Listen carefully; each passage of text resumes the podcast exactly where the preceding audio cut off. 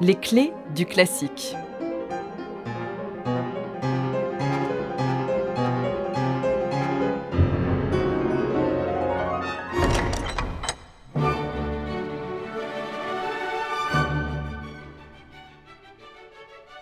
21 avril 1918, Pétrograd, salle de la chapelle de l'ancienne cour.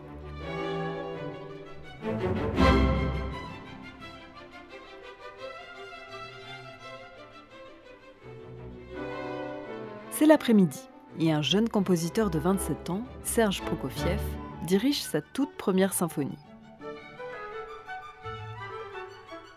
L'œuvre est courte. En un quart d'heure de musique, le public est conquis. C'est l'une des premières fois qu'une œuvre de Prokofiev fait l'unanimité. On est surpris d'ailleurs. Le compositeur a habitué le public à une musique plus moderne, dont les dissonances rebutent ceux qu'il s'amuse à surnommer les oies. Cette fois, il n'en est rien. Sa symphonie, sous-titrée classique, reprend les canons du siècle des Lumières, celui de Mozart et de Haydn, voire ceux de l'époque baroque.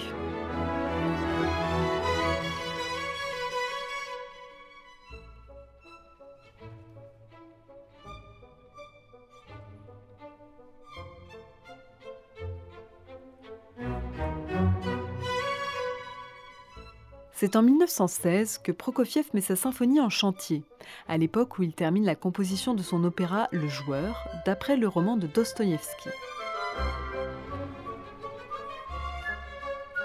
De sa symphonie, Prokofiev écrit d'abord le troisième mouvement, la gavotte, aux allures de danse baroque, comme on pourrait en trouver dans une suite de Bach ou de Couperin, même si ici, l'ironie n'est jamais très loin.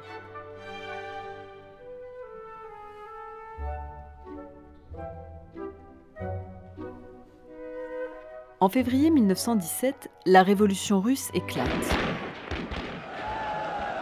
Le régime tsariste est renversé. Prokofiev ne peut créer son opéra Le Joueur. Le compositeur part se réfugier à la campagne, dans une datcha située à une trentaine de kilomètres de Petrograd. Il en profite pour se remettre à la musique instrumentale et se plonge simultanément dans l'écriture de son concerto pour violon et de sa symphonie.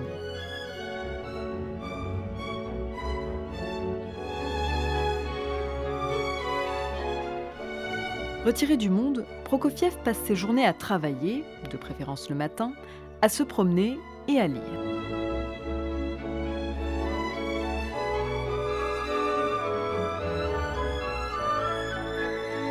Fait particulier, Prokofiev compose sans piano.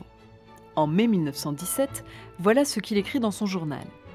J'ai envisagé de composer ma symphonie classique loin du piano, et tout le travail que j'ai fait jusqu'ici je l'ai fait dans ma tête.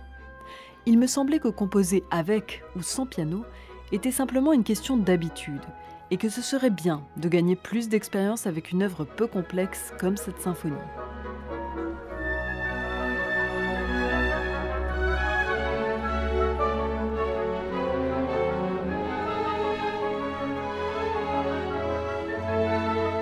Prokofiev dit écrire dans le style de Haydn.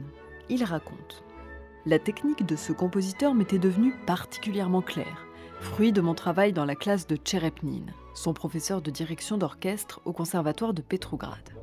Prokofiev raconte que c'est par espièglerie qu'il choisit de qualifier sa symphonie de classique pour taquiner les oies.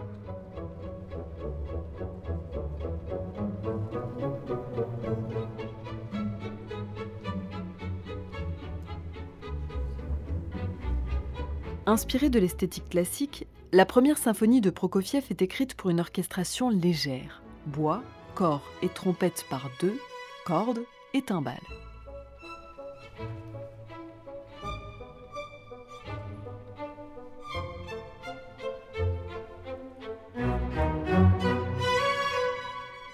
L'œuvre s'ouvre sur un allegro vif et engagé dans la tonalité solaire de Ré majeur.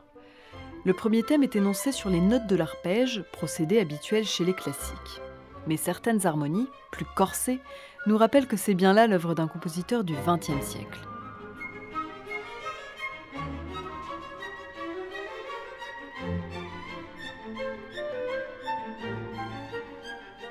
Vient ensuite le larghetto, le mouvement lent, qui adopte des allures de menuet par son rythme à trois temps.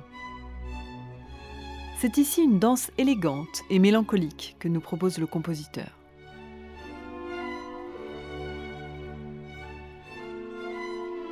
La gavotte, le mouvement le plus célèbre de la symphonie classique, nous plonge dans le monde baroque. Dans les années 1930, Prokofiev la reprendra et la développera dans son ballet Roméo et Juliette.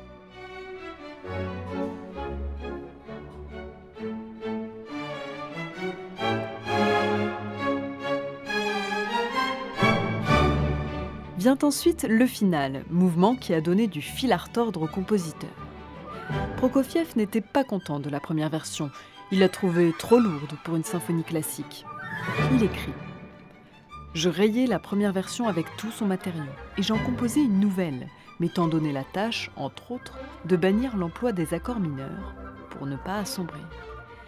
Résultat, c'est un final dynamique et enjoué qui clôt la symphonie.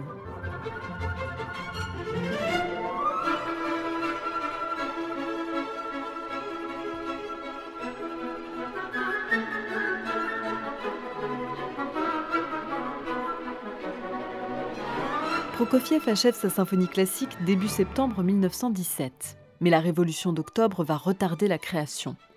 La première aura lieu le 21 avril 1918 sous la baguette du compositeur.